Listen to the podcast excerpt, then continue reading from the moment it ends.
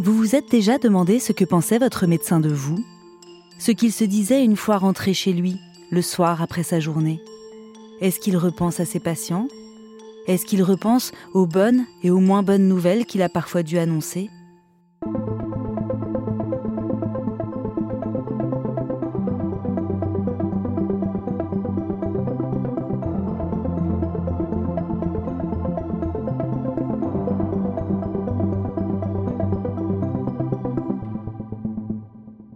Je suis Éléonore Merlin, journaliste à RTL, et vous écoutez Symptômes. Dans ce podcast, des médecins se confient sur ce patient pas comme les autres, qui a marqué leur carrière. Cette fois-là, ils ont douté, ils ont mené une véritable enquête, avec l'objectif de guérir et la peur de ne pas y arriver.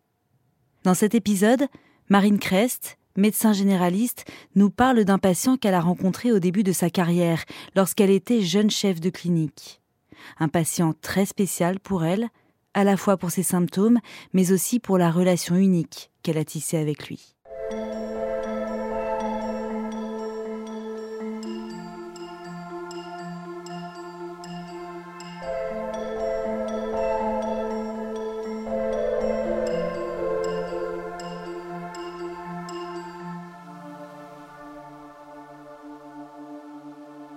Donc c'est un homme, à l'époque, il a 37 ans, il est euh, avocat, spécialisé dans le droit des affaires à Paris, et il a une vie euh, bah, d'avocat euh, de 37 ans parisien, donc il travaille énormément, il fume beaucoup, il fait pas beaucoup de sport, il prend pas beaucoup de soin de lui, en gros il bosse, il a deux enfants en bas âge, et il est dans une vie métro, boulot, dodo, à fond les ballons. Quoi. En gros, c'est un dimanche matin, il va chercher les croissants et les baguettes pour sa famille, et en passant devant l'hôpital, il n'y a pas trop de monde le dimanche matin, il se dit, bah tiens, c'est vrai que je suis un petit peu gênée euh, à l'effort euh, quand je marche, j'ai du mal à respirer. Donc je vais passer euh, pour voir voilà, s'ils peuvent me prendre rapidement et jeter un coup d'œil. Dimanche matin, je sais pas, il doit être 9h, 9h15 et, et ça se passe à ce moment-là. Il arrive aux urgences. À ce moment-là, moi, je suis pas là, donc je sais pas en gros ce qu'ils font, mais globalement, il a une, une radio des poumons parce qu'il est gêné donc quand il marche. Et en plus, à Saint-Cloud, c'est ça. je pense que c'est ça qui a aussi joué, c'est-à-dire qu'il y a une montée. L'hôpital Saint-Cloud, il est tout en haut de la petite côte, et donc peut-être qu'à cette me dit, bah, tiens, là, vraiment la montée c'est un peu hard, donc il a du mal à respirer. Et, euh, voilà, il dit bah, j'ai du mal à respirer, machin. On lui pose deux, trois questions, et puis il doit avoir des petits symptômes quand même qui lui ne l'alertent pas, mais qui d'un point de vue médical sont un petit peu plus préoccupants. Donc il transpire un petit peu la nuit, il a perdu du poids, euh, il a un teint qui est pas génial. Donc euh, globalement, il y a quelque chose qui se passe. On se souvient très bien. Donc je sortais de garde. Je pense que j'avais 24 heures de garde. Et c'est mon interne de l'époque qui euh, me dit bah il y a un patient qui est là, euh, qui est un petit peu essoufflé, euh, faudrait que tu regardes ce qui se passe.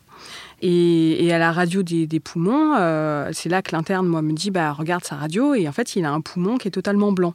Et sur une radio, un poumon blanc, c'est un poumon qui est euh, entouré de liquide. Quand on a du, de l'eau dans la plèvre, on, a sur une radio, normalement c'est noir, c'est l'air en fait qui, qui, qui fait ce, côté contrasté noir. Et quand il y a du liquide, ça devient blanc. Et en fait, il a un poumon qui est complètement euh, entouré de, d'eau. Et donc du coup voilà, il a, il a ce poumon blanc euh, euh, à la radio qui, euh, qui est pas normal et qui nécessite du coup qu'il soit bilanté pour comprendre ce qui se passe. Et on lui dit ben voilà, il faut vous, faire hospitaliser, on va vous hospitaliser, vous trouvez un lit dans, dans le service. Et la première action c'est non. Donc il veut pas parce qu'on est dimanche matin et qu'il a ses croissants dans la main et que sa femme et ses enfants l'attendent. Donc il veut pas, donc on essaie de lui expliquer et, et il finit par rester. Et c'est le lendemain matin, en fait, il y a le staff du matin. Et le staff du matin, avant de commencer la visite, on présente les dossiers, on présente les dossiers du week-end, euh, les nouvelles entrées, les patients qui sont arrivés euh, pendant le week-end. Donc voilà, j'ai un patient de 37 ans qui vient pour euh, gêne à l'effort, difficulté respiratoire et poumon blanc à la radio ce qu'on appelle un épanchement pleural en fait. Et c'est là que le chef de service enfin, me coupe la parole et me dit cancer. Et là, je dis, bah non, euh, avant le cancer, euh, peut-être euh, voir s'il n'y a pas autre chose quand même. Et elle me dit, bah cancer. Et il est assez sûr de lui. Et, je dis, bah on va voir, peut-être faire un scanner, ponctionner l'épanchement, parce qu'il n'y a pas beaucoup d'autres symptômes à côté. En fait, j'ai à peine dit patient de 37 ans, fumeur, épanchement pleural, il me dit cancer. Donc en gros, ça y est, c'est affaire classée. Quoi. Bon, euh, limite, transfère-le au centre Néguenin euh, à côté, euh, en service d'oncologie. Et puis, puis voilà, ce, chef de service qui est quelqu'un qui a une expérience absolument incroyable, je pense que ça va très vite dans sa tête et qui se dit bah c'est ça, puis c'est tout. À ce moment-là, euh, j'ai pas envie que ça soit ça. J'ai même pas encore rencontré le patient, mais j'ai pas envie que ça soit ça, parce que j'ai 10 ans de moins que ce patient-là, et que je me dis qu'on peut lui laisser une chance quand même de pas avoir un cancer à 37 ans, euh, même s'il fume, euh, même si. Enfin voilà, c'est. Donc. et puis j'ai pas envie en fait que ce soit un cancer.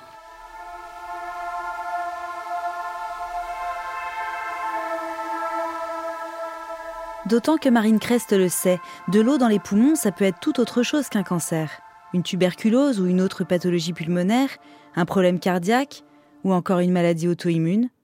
Alors pourquoi ce serait forcément un cancer? Elle ne comprend pas pourquoi son chef de service paraît si sûr de lui. Elle a 27 ans, c'est une toute jeune chef de clinique qui vient de finir son internat, alors elle écoute son responsable, mais elle décide aussi de faire confiance à ses intuitions. Je le rencontre et, euh, et, en fait il est très sympa. Enfin tout de suite euh, il y a un courant qui passe, euh, donc je lui explique. Donc lui il n'est pas content du tout parce que ça fait déjà 24 heures qu'il est dans sa chambre et en fait il s'est rien passé. Et il a raison, c'est-à-dire qu'entre le dimanche matin où on lui dit on va le mettre dans un lit, on lui a flingué son dimanche quoi en famille et, et il s'est rien passé. Il a à peine eu une prise de sang je crois, une radio. Et donc le lundi matin je dis bah, on va ponctionner l'eau dans le poumon etc. Et, et on va vous faire plein d'examens. Donc on reprend toute l'histoire euh, de la maladie. Alors l'histoire de la maladie, euh, c'est pas grand-chose. Il dit bah voilà, euh, je vous l'ai déjà répété dix fois, j'ai du mal à respirer, etc. Donc il est pas encore patient au sens propre du terme, on va dire, parce qu'il est dans une attente. voilà, il a envie de sortir, il a envie qu'on lui dise vite, on a envie qu'on soigne, et puis et puis du coup il va rencontrer le monde médical et le rythme de l'hôpital qui est nouveau. Et du coup, on y va. Donc, tout de suite, enfin très vite, on ponctionne le liquide. Et euh, on ponctionne beaucoup, beaucoup de liquide. Euh, c'est en litres, en fait, qu'on ponctionne. Et c'est assez impressionnant bah, pour nous et puis euh, surtout pour lui, parce qu'il se rend compte de ce qu'il avait dans la plèvre, en fait, autour de son poumon. Et tout de suite, il va mieux, il respire mieux. Et vous savez, quand on va mieux, on se rend compte à ce moment-là à quel point on n'allait pas bien. Et il dit, ah, mais en fait, j'étais vraiment très, très gêné pour respirer. Donc il va mieux d'un point de vue clinique à ce moment-là. Donc c'est moi qui, gère son dossier et comme me dit mon, chef de service, c'est ton patient. Donc euh, c'est moi qui, récupère les résultats des examens complémentaires, euh, c'est moi qui suis le, dossier. On fait euh, des prises de sang, on envoie tous les prélèvements au laboratoire, il y a des prélèvements qui partent dans d'autres villes pour des examens spécifiques, et on fait un scanner. Et un, scanner qui permet de mieux voir par rapport à la radio revient en disant bah non, en fait, il n'y a, de, a pas de masse pulmonaire. Donc euh, moi je vais voir mon chef de service, euh, je suis super contente et je lui dis bah ah bah non, il euh, n'y a pas de cancer parce qu'il n'y a pas de tumeur. Il y a un tout petit ganglion au niveau du médiastin qui est la zone entre les deux poumons, mais et puis l'épanchement dans la plèvre, mais il n'y a rien d'autre. Donc en tout cas le, diagnostic de cancer n'est pas à ce moment-là une certitude. du coup, du coup, le chef de service me dit Ok, bah alors vas-y, trouve ce que c'est. Et c'est là qu'on part dans une une enquête sur euh, les prélèvements, on réfléchit et, où euh, on laisse euh, la possibilité à toutes les autres hypothèses de diagnostic d'arriver. Mais vous allez demander des, choses et des analyses auxquelles vous n'avez pas forcément pensé au départ et qui peuvent apporter des arguments sur tel ou tel diagnostic. Donc oui, on recherche à peu près tout. Alors ciblé, hein. on est sur une pathologie respiratoire, on sait qu'on est autour du poumon, etc. Mais, mais voilà, on cherche tout ce qui est inflammatoire, euh, infectieux, euh, on balaye très très large. Et puis à un moment, il y a toujours un temps un peu creux euh, où on attend les résultats. Et à ce moment-là, il sort. On dit ok, bah, vous pouvez sortir et, et on attend. Et à ce moment-là, ça dure assez longtemps. Je pense qu'il y a 10-15 jours entre le, le moment où il sort d'hospitalisation et le moment où on a un diagnostic. Le patient sort donc de l'hôpital sans diagnostic, et l'enquête médicale devient plus complexe, puisque les scanners n'ont rien montré. À un moment, la tuberculose est suspectée, mais le patient est en fait ce qu'on appelle un faux positif, et après d'autres examens, cette hypothèse doit être écartée. Les analyses prennent du temps, et toutes les maladies qui pourraient expliquer cette masse d'eau dans les poumons sont donc encore sur la table. Pendant ce temps-là, moi, j'ai le chef de service qui, pratiquement tous les jours, euh, me dit euh, bah, un cancer, qui, qui lâche pas. Et, et, moi, je dis mais non, pas cancer. Donc, moi, je suis, je suis, quand même jeune, euh, jeune chef. Hein, j'ai 27 ans, je suis pugnace, je, je lâche rien. Donc, non, je veux pas, je veux pas. Et donc, tous les jours, c'est alors cancer? Et je dis bah non, tant que j'ai pas le, résultat définitif de ce qu'on appelle l'anapathe, hein, le résultat de l'anatomopathologie, pas cancer. Parce qu'encore une fois, pas de tumeur. Donc euh, moi, je regarde le scanner une fois, deux fois à la radio. Il n'y a pas de masse pulmonaire. Donc euh, ça paraît compliqué d'imaginer un cancer sans lésion euh, primitive en tout cas. Et, puis un jour, je suis avec le chef de service, on est devant la photocopieuse qui sert de fax, et je m'en souviendrai toute ma vie. Il y a une feuille qui sort, et je crois que c'est la, la, copie en fait de ce que lui est en train de photocopier. Et en fait non, il y a le nom du patient en question, et ça arrive de Lyon. Et là, il y a marqué adénocarcinome bronchique et adénocarcinome, bah, c'est cancer. Et là, donc, euh, je ne dis rien, le chef de service voit, il dit rien, il me regarde, il me dit, bah, c'est ton patient, c'est toi qui vas lui dire. Et là, euh, ouf, gros moment de solitude. Ah ben, je me dis, bah merde, désolé, un langage courant, mais je me dis, bah, oh non. Donc le diagnostic, c'est un adénocarcinome bronchique, donc un cancer du poumon, sans lésion primitive, donc qu'il n'y a pas de tumeur il euh, n'y a pas de tumeur dans la pulmonaire, mais par contre qui est d'emblée métastatique, c'est-à-dire que le petit ganglion qui y avait dans le médiastin qu'on a vu au départ et le liquide dans la plèvre, ce sont d'emblée des métastases. Donc c'est très particulier comme, euh, comme diagnostic, c'est pas quelque chose qu'on voit tous les jours. Et donc du coup, forcément, le fait qu'il y ait d'emblée des métastases, ça induit un pronostic qui est moins bon.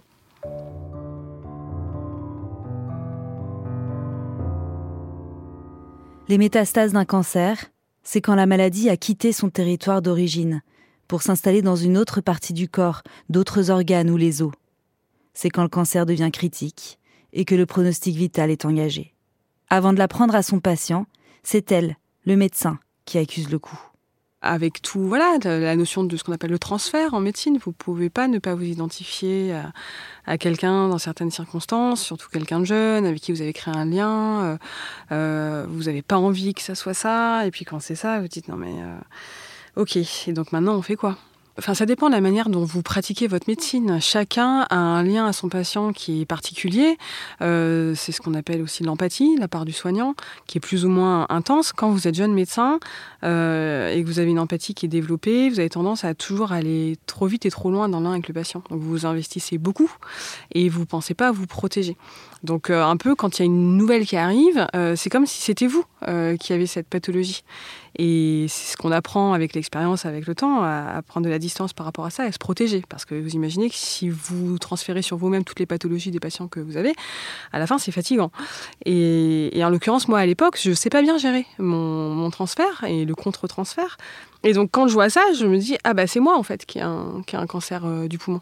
Et en fait, je comprends pas pourquoi, parce qu'il n'y a pas de tumeur, etc. Donc je repars dans mes pensées euh, médicales et d'expériences euh, scientifiques, de jeune médecin, et dans mon affect de l'autre côté. Donc j'ai une sorte de conflit interne, je me dis non, mais en fait, je veux pas, je veux pas, je veux pas, parce que si c'était moi, euh, je voudrais pas.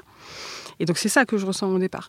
Et puis aussi, il y a au niveau de l'ego, c'est-à-dire que depuis le départ, moi je dis à mon chef de service, bah non, c'est pas ça. Et l'autre, bah, d'emblée, il dit ça, donc c'est un peu énervant, quoi. Vous dites, bah, il a raison, quoi.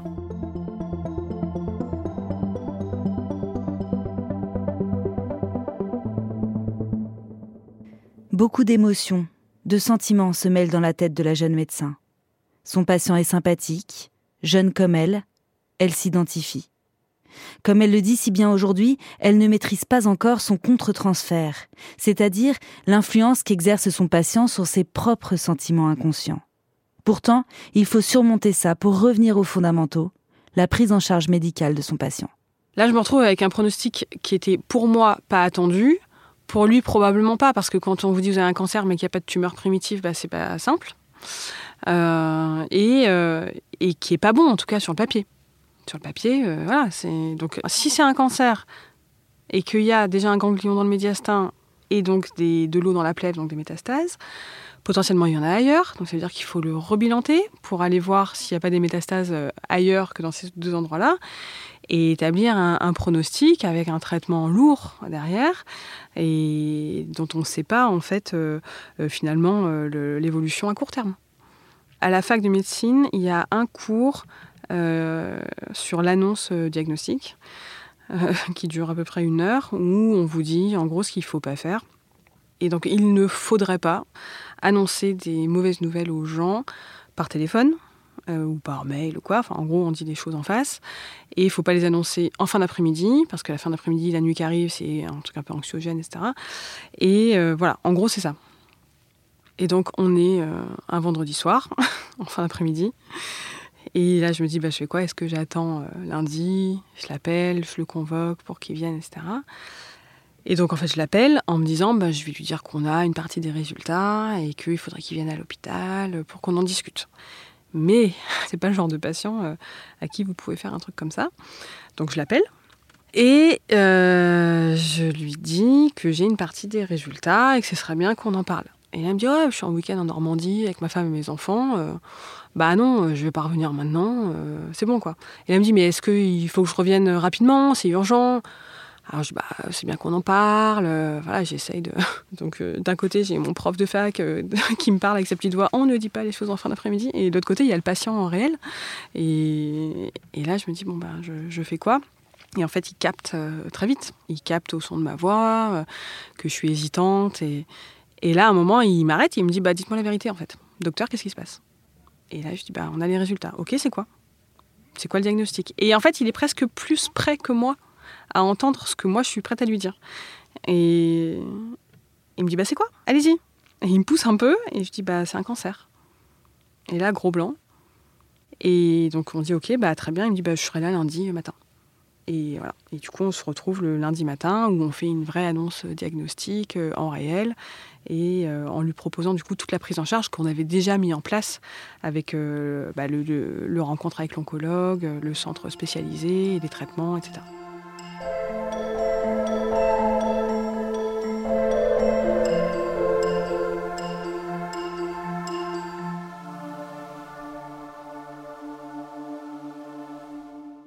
pense que les gens, en fait, ils savent euh, globalement ce qu'ils ont. En tout cas, ils sont dans la capacité de mesurer l'intensité de la pathologie qu'ils ont. Et, ce patient-là, c'est pas pour rien qu'il s'arrête euh, aux urgences le dimanche matin. Je pense qu'il a conscience qu'il est à un moment de sa vie où il y a quelque chose qui va changer. Et d'ailleurs, après, en en ayant beaucoup parlé euh, avec lui, c'est un tournant de sa vie et il sent qu'il y a quelque chose qui ne va pas, mais qui n'est pas comme d'habitude. Et quand, quand je lui dis, c'est comme si en fait il le savait déjà. Et puis c'est quelqu'un qui a une personnalité euh, combative, combative au sens euh, pas le pas la, la, guerre, mais le combat, c'est-à-dire euh, prendre les choses dans leur globalité et aller au fond des choses. Euh, voilà, son métier aussi euh, euh, fait que voilà, il n'est pas avocat pour rien, c'est quelqu'un qui aime, voilà, qui est jusque boutiste, etc. Et, et du coup, finalement, c'est presque lui à ce moment-là qui me rassure, quoi. Je pense que je me suis trouvée assez nulle. je me suis rendu compte que j'étais très jeune, que j'étais beaucoup trop impactée émotionnellement. Ça fait partie des grandes histoires où j'ai énormément appris en tant que jeune médecin. Et je me suis dit, ok, euh, il va falloir de toute façon euh, avancer et avancer ensemble. Et c'est là toute la, beauté en fait de la relation médecin-malade. C'est-à-dire que c'est un, combat ou en tout cas une épreuve euh, où chacun a une place très importante et ça fonctionne quand on est main dans la main. Le patient est combatif, il s'implique dans sa prise en charge et il veut tout savoir. Comment c'est possible que j'ai un cancer à un stade avancé sans tumeur? Et surtout, combien de temps il me reste à vivre? Trois mois? Six mois? Un an? Et cette question, la jeune médecin la déteste, même si elle sait qu'elle est tout à fait légitime de la part des malades. Jamais je me permettrais de dire un truc comme ça à un patient. Mais euh, il y a des médecins qui peuvent dire ce que les gens demandent. Alors, euh, il me reste combien à vivre? C'est une question que vous avez très régulièrement. Mais vous êtes personne pour pouvoir dire euh, à quelqu'un combien de temps il lui reste à vivre. Vous n'avez aucune visibilité sur ça. Ben, bien sûr qu'il m'a demandé, parce que cette question, c'est une question assez provocatrice. Euh, il y a beaucoup, beaucoup, presque tout le monde demande combien il me reste à vivre. Et puis de toute façon, si vous répondez pas, c'est pas compliqué. Ils vont sur Internet et puis ils sont capables de vous dire eux très bien combien il leur reste à vivre avec les pourcentages à 3 mois, 6 mois, 1 an, 5 ans. ils connaissent par cœur leurs statistiques, hein, beaucoup mieux que vous. Donc euh, non, il n'y a pas de Il n'y a pas de réponse à cette question. C'est le temps qui vous reste à vivre. Je suis incapable de vous dire. Hein. Et puis ça dépend pas de moi, ça dépend pas que de moi, ça dépend pas que de vous, ça dépend pas que du traitement. C'est-à-dire que c'est tellement. Euh, ça dépend de tellement de choses que vous n'avez pas du tout le pouvoir de pouvoir répondre à cette question. Donc on avait décidé, euh, enfin après une longue discussion, de s'éloigner des statistiques et de se dire bon, on, verra euh, globalement. Mais, mais oui, au départ, et d'ailleurs les discussions avec ses proches, c'était bah, dans trois mois il est plus là. Et c'est vachement dur hein. pour un patient. On dit bah oui, il vous reste trois mois à vivre. Bah, qu'est-ce que vous faites? Bah, Qu'est-ce que vous faites si vous reste trois mois à vivre hein? Chacun a sa propre réponse. Donc euh, voilà, il a eu son parcours euh, au départ euh, de voilà, mais qu'est-ce que je fais des mois qui me restent? Comment je me projette? Ma famille, mes enfants, mon boulot, mes prêts bancaires, la suite quoi. Sa vie change complètement. Euh, et, lui, je pense qu'il se prend un coup de massue euh, sur la tête euh, phénoménal. Lui, son épouse et ses enfants, sa famille, ses proches, etc.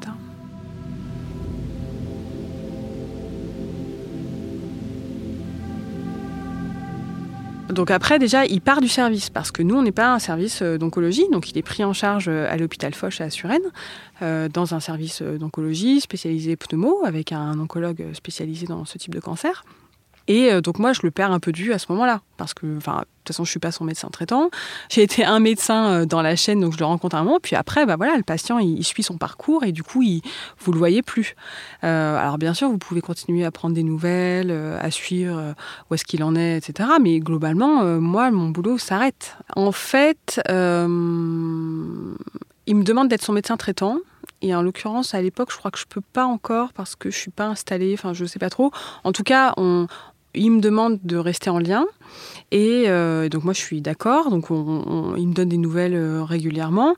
Et euh, au départ, je, lui avais donné pas mal de contacts de d'autres médecins sur des prises en charge alternatives en médecine naturelle en l'encourageant à, mettre toutes les, chances de son côté dans une prise en charge vraiment globale, avec l'énorme place du sport euh, dans le cancer, avec un accompagnement psychologique, une psychothérapie, euh, etc. Et, ça, ça a ouvert en fait un, champ des possibles avec des retours d'expérience euh, qu'il m'a partagés. Donc on, a, on est resté en lien par rapport à ça. Et puis on s'entendait très bien. Donc à un moment, on a dépassé la relation médecin-malade et on est devenus amis. Et c'était plus simple parce que moi j'étais plus son médecin à l'hôpital. Il était pris en charge complètement dans un autre service, dans un autre hôpital. Donc on n'avait plus euh, ce lien euh, euh, médecin-malade. On est passé sur une autre relation qui était beaucoup plus amicale. Du jour au lendemain, son patient avocat en libéral arrête de travailler, avec toutes les conséquences concrètes et complexes que cela implique. Côté traitement, à défaut de tumeur, la chirurgie n'est pas possible, mais il est encore en bon état général et peut supporter un traitement lourd, une chimiothérapie qui donne très vite des résultats, du moins au début.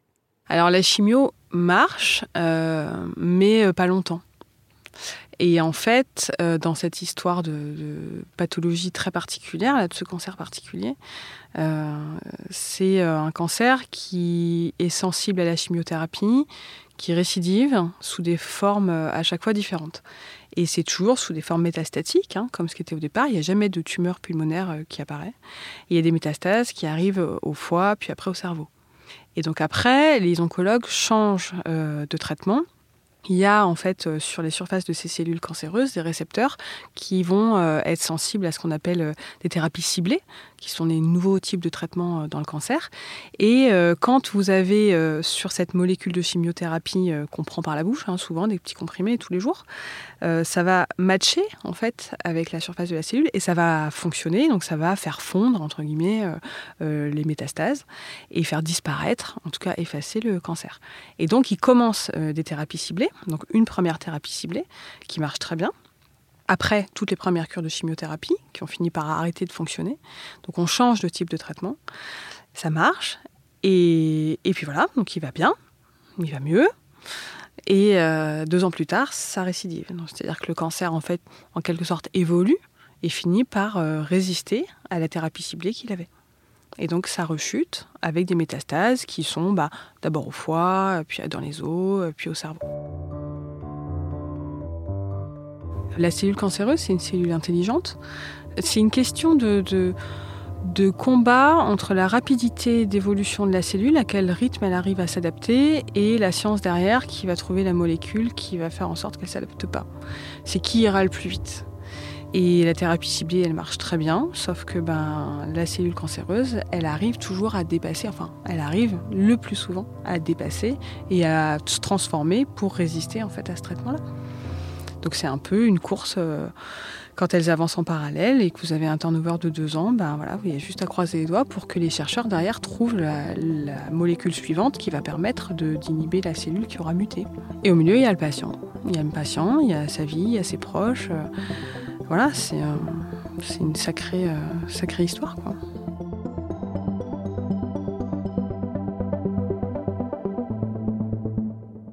Et ben là, ça fait huit ans. Là, il est sur sa quatrième euh, ligne de, thérapie ciblée. Donc euh, voilà, en fait, c'est tous les deux ans, hein, c'est la rechute. à un moment, je crois que c'est au bout de la deuxième, à la fin de la deuxième, il se dit bon, ben, maintenant c'est bon. Vous imaginez quand même euh, pour lui et sa famille, etc. Quand on vous dit ah bah, ça, ça recommence, bah, est-ce que ça va réaller mieux Est-ce que ça, enfin c'est terrible. Donc à un moment il décide avec son épouse et ses filles de, de voyager, d'aller loin et de faire les voyages euh, qu'ils avaient toujours euh, rêvé de faire en Asie. Donc moi j'avais déménagé déjà sur Marseille, j'étais dans mon cabinet et un jour il a débarqué dans ma salle d'attente un peu en mode surprise pour me dire où il en était et euh, pour me demander si j'étais OK de suivre à distance le voyage à l'autre bout du monde. Euh, donc j'ai dit oui, c'était un petit peu anxiogène. Et puis en fait, ça s'est bien passé. Il a pu faire euh, son expérience. Aujourd'hui, il a une vision de la vie qui est encore différente de, celle du départ, hein, qui évolue, hein, parce que bah, il grandit, il vieillit, entre guillemets. Hein, si aujourd'hui il a 45 ans. Et euh, forcément, son recul par rapport à sa maladie, euh, la façon de l'appréhender, de la vivre, euh, a beaucoup changé par rapport au départ. là, aujourd'hui, il en est dans le retour à la vie réelle. travailler, comment travailler avec cette épée de Damoclès quand même de bah là ça fait un an que je suis sous ma dernière thérapie ciblée. Globalement, si je regarde mon rythme de rechute, euh, dans un an, potentiellement ça rechute. Est-ce qu'il y a une molécule qui va sortir derrière? Pour l'instant, il n'y a pas d'autre traitement possible. Donc ça laisse quand même beaucoup d'interrogations. Dans cette optique-là, comment se projeter, reprendre un boulot, euh, reprendre le boulot qu'il avait ou pas? Aujourd'hui, ce qu'il fait et ce qu'il a énormément, c'est tout le côté associatif. C'est quelqu'un qui est très engagé dans les associations. Il y a le, la CAMI, l'association Sport et Cancer, dans laquelle il est représentant. Il a créé une association euh, pour les, euh, patients euh, à l'hôpital Foch à Suresnes, pour accompagner les patients dans leur prise en charge et leur famille avec les soins de support, pour essayer justement de faire connaître aux gens tout ce qui est soins de support, et avec toute une, une aide sur la prise en charge juridique, sur quel statut euh, administratif vous avez, quel statut euh, financier, entre guillemets, et quelles sont les aides auxquelles vous pouvez avoir droit et comment vous projetez là-dedans. Près de dix ans plus tard, Marine Crest a quitté la région parisienne et s'est installée en tant que médecin généraliste à Marseille. C'est peut-être le moment de prendre un peu de recul. Je lui demande ce que lui a appris cette histoire en tant que médecin, dans sa façon de pratiquer et de considérer ses patients. L'empathie, euh, elle est toujours la même, c'est-à-dire que bah, y a des médecins qui font médecine, ils se posent même pas la question de savoir pourquoi. Euh, c'est comme ça. Et donc mon empathie, ça fait aussi partie de, ce que moi j'aime dans mon travail. Euh, ce qui a changé pas uniquement suite à cette, cette, histoire avec ce patient. Ce qui a changé, c'est la maturité que je peux mettre en fait dans la relation avec mes patients et le fait que j'apprenne à me protéger. Parfois, vous vous y arrivez pas. Euh, il y a forcément des gens qui vous touchent plus que d'autres et des histoires qui vous touchent plus que d'autres.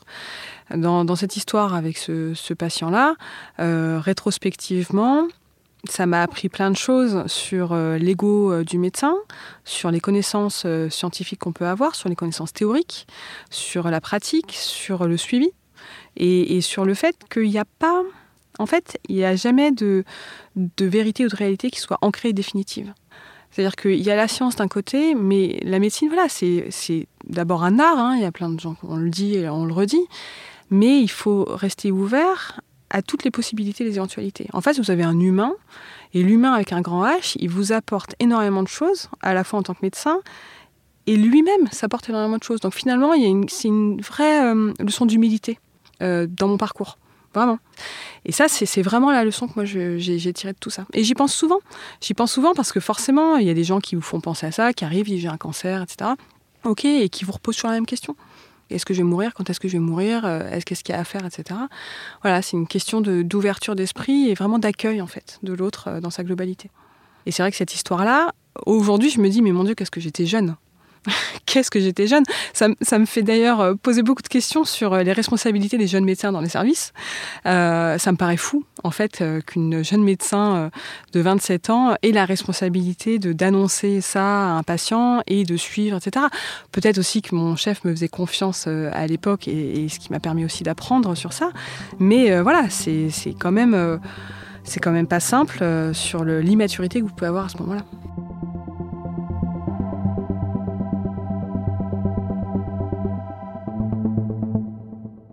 Ce patient, qui s'appelle Jérôme Rifkin, a vraiment noué une relation forte avec celle qui lui a au départ diagnostiqué son cancer.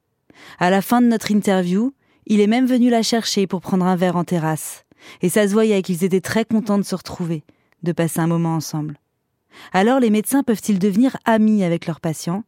La réponse est oui pour Marine Crest. Ça m'a apporté euh, une expérience sur la possibilité de faire évoluer le lien du médecin-patient sur une relation euh, amicale. Ça, c'est euh, quelque chose qui a, c'est un sujet qui est euh, très intéressant, qu'on n'ose pas forcément aborder parce qu'il y a un tabou. À partir de quand on est dans une relation médecin-malade, à partir de quand on franchit cette relation, on tutoie nos patients, on tutoie pas nos patients? Enfin, ça, c'est quelque chose qui est passionnant dans le, lien entre le médecin et son, et son patient. Et ça, c'est vraiment pour moi une expérience qui me dit que c'est possible et qui est possible à certaines conditions et euh, qui sont voilà euh, diverses euh, qui sont diverses mais c'est possible et c'est très beau. Donc ça, ça m'a, apporté ça.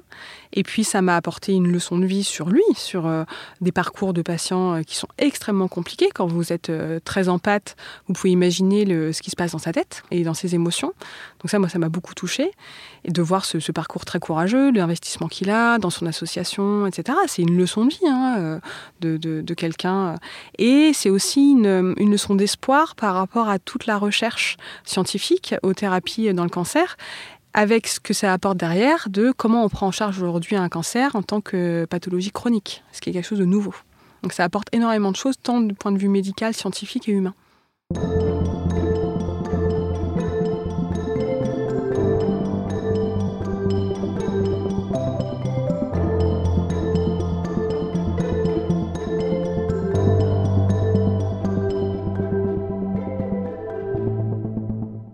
Aujourd'hui, ce patient va bien. Cela fait huit ans qu'il lutte contre ce cancer qu'on lui disait incurable. Dans un livre intitulé Les cinq saisons, il raconte son parcours, comment il a réappris à vivre, pour, dit-il, engendrer de cette défaillance du corps une force de vie. Le cancer du poumon est le troisième cancer le plus fréquent en France. Il stagne chez l'homme, mais progresse fortement chez la femme. Grâce à la recherche, le taux de survie au bout de cinq ans de prise en charge s'améliore, mais il reste faible par rapport à d'autres cancers, autour de 15%. Vous venez d'écouter le dixième épisode de Symptômes. N'hésitez pas à nous dire ce que vous en avez pensé avec une note ou un commentaire. Et pour découvrir d'autres épisodes, rendez-vous sur l'application RTL, le site rtl.fr et toutes nos plateformes partenaires.